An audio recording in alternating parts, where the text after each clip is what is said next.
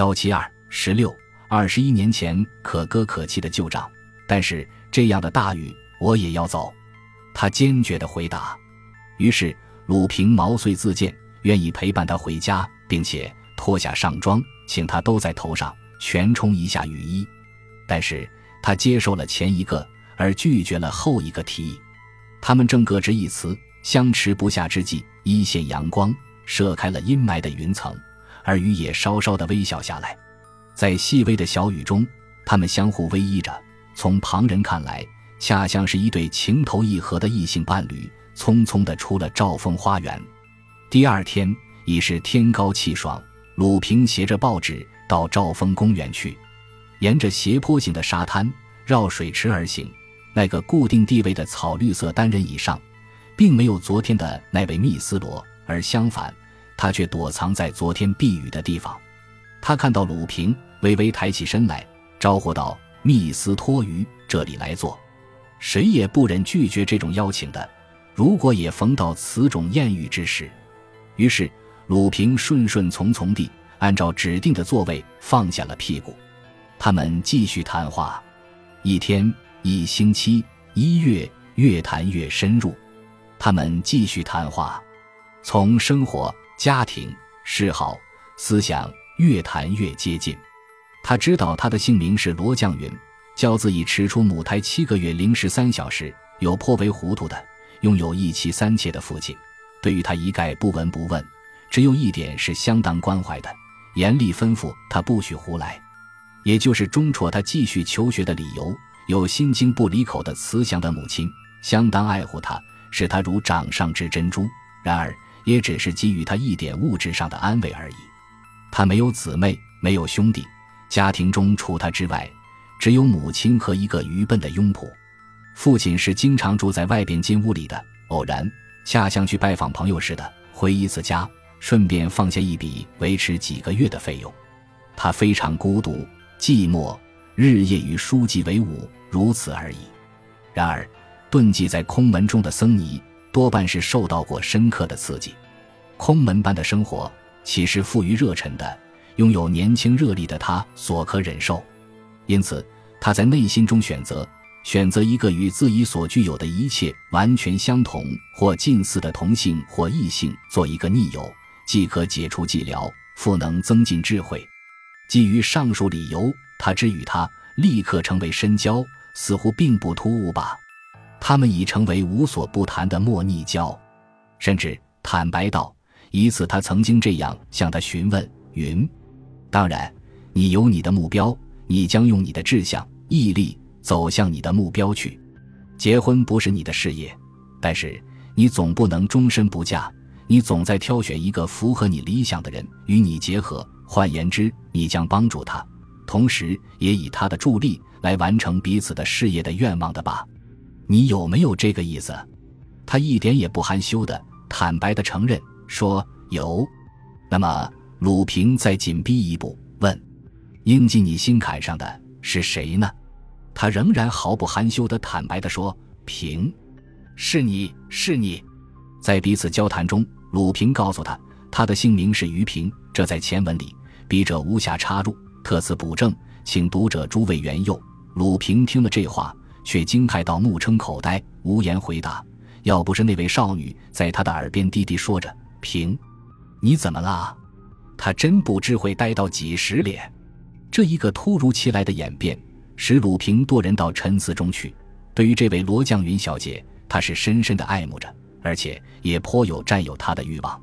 以前，鲁平虽只有十九岁，与异性交际过的，却也有相当的数目。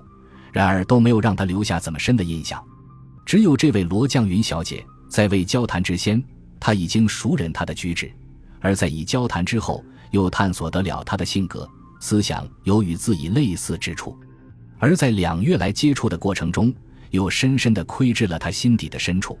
他是有着温柔和忍耐的特长。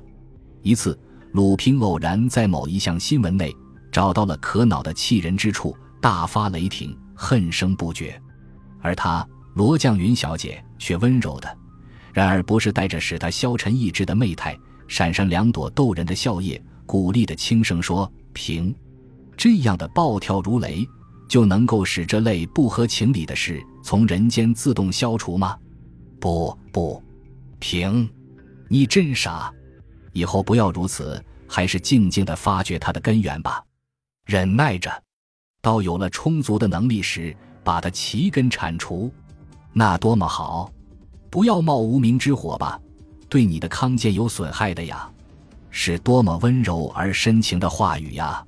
但是，并不叫人沉醉在他的怀抱里，而是叫你去干有意义的工作，努力去发掘它的根源。同时，他叫人在忍耐，而不是叫你忍耐着一切不问不闻，事到有了充足的能力时，然后把它齐根铲除。是这样一位逗人欢喜的姑娘，正是许多人梦寐求之而得不到的。鲁平会不爱她的吗？那么？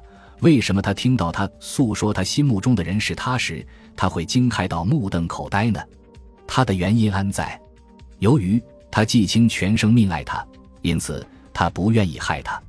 他固然要影响他成为一个更有为的女子，所以如此之与他接近，有意无意之间把一切灌输给他。但是如若接近到精神上，甚至实行结合，却不是他的本意。其实罗绛云小姐见他沉思不语。异常疑惑不解，柔声的打断了他的沉思，说是嫌我的话说的太突兀，或是不不。鲁平矢口否认，截断他的话，说并不突兀。事实上，我心中又何尝不做如是想呢？不过至此，鲁平缩住了往下的话，面部上呈露着勿念不安之相，显然有难言之隐。罗绛云小姐痛惜的低低的说。难道平到此时期，你还有什么不可告诉我的话吗？但是，我依然希望你坦白告诉我。我我鲁平吞吐的说：“云，不知道会不会使你惊骇和鄙视我？如果我坦白诚实的向你说，我是个我是个巨贼，巨贼。”听至此际，果然，罗绛云小姐惊惶失色，继续如逆地说：“这这。”鲁平之说出他的行踪，恰像吐去了一根哽住咽喉已久的骨头，反觉得轻松平静得多。此时，他镇定地向他摇摇头，滔滔地告诉他说：“云，不要惊慌，且听我说完我所以干这勾当的由来。我向你诉说，我的姓名是于平，其实我不姓于，而是姓于日鲁，不叫浮萍的萍，而是不平的平。从我有知觉起。”我就没有了父母。我的父亲本是一个五金富商，一次他老人家为一个老友申冤，耗损了他一半以上的财产。结果他老人家的老友虽然是用金钱买放了，但因为遭受了过多的急性，就奄奄病死了。他们真情同手足，自小平素又在一起合伙。我父亲眼看他的老友被歹人觊觎财产，伪造凭证，灾害而亡。于是郁郁不欢，不满两月，相随他的老友脱离了这光怪陆离的世界。接着，我母亲悲伤过甚，染上了火症伤寒，不治而死了。此时我不过不满四岁。从此，我由我的叔父领养。他，我的叔父，模样道貌岸然，实具狗吠狼心，不但吞噬了我父亲的财产，而且把我如同猫狗一样的喂养。一直到现在，一次偶然的机缘，从我的乳娘处得到了上述的悲惨的报告，我的愤怒之火不禁油然而生。这也所以是导诱我走到这巨贼的一条路的一种力量。我看到许多许多的所谓正人君子，他们花天酒地，出入汽车，在路上横冲直撞，稍有不遇之色，动辄呼吆喝六，一指七十，是同是十月怀胎的他人如狗彘。动辄以强盗、贼批等等头衔冠于他人之头上，然而他们的卑鄙恶劣的敛财行径，正要比强盗、贼批高明万千百倍。我的叔父即是此中之一，我目所见、耳所闻，都深深地储存在心房之中。如你所说，忍耐着，等抓得住若干凭证，给予以严厉的制裁。然而，从另外的偶然的机会中，我曾带若干人。消除了冤屈侮辱，我自以为非常得意，并且由此而从所谓正人君子那里，我也取得了若干臭钱，超脱了我的猫狗般的生活。云，我就是这样的人物，是一个罪犯，是一个敲诈盗窃犯。我爱你，我的整个心已经无形中被你掠夺了去，跳进了你的心腔。但是回使我自己的作风，使我退却。虽然我是怎样的悲哀于此种退却，使我畏缩不前，走向你的面前，要求你属于我。云，我怕，我怕我会害了你，害了你的名誉，害了你的。本集播放完毕，感谢您的收听，喜欢请订阅加关注，主页有更多精彩内容。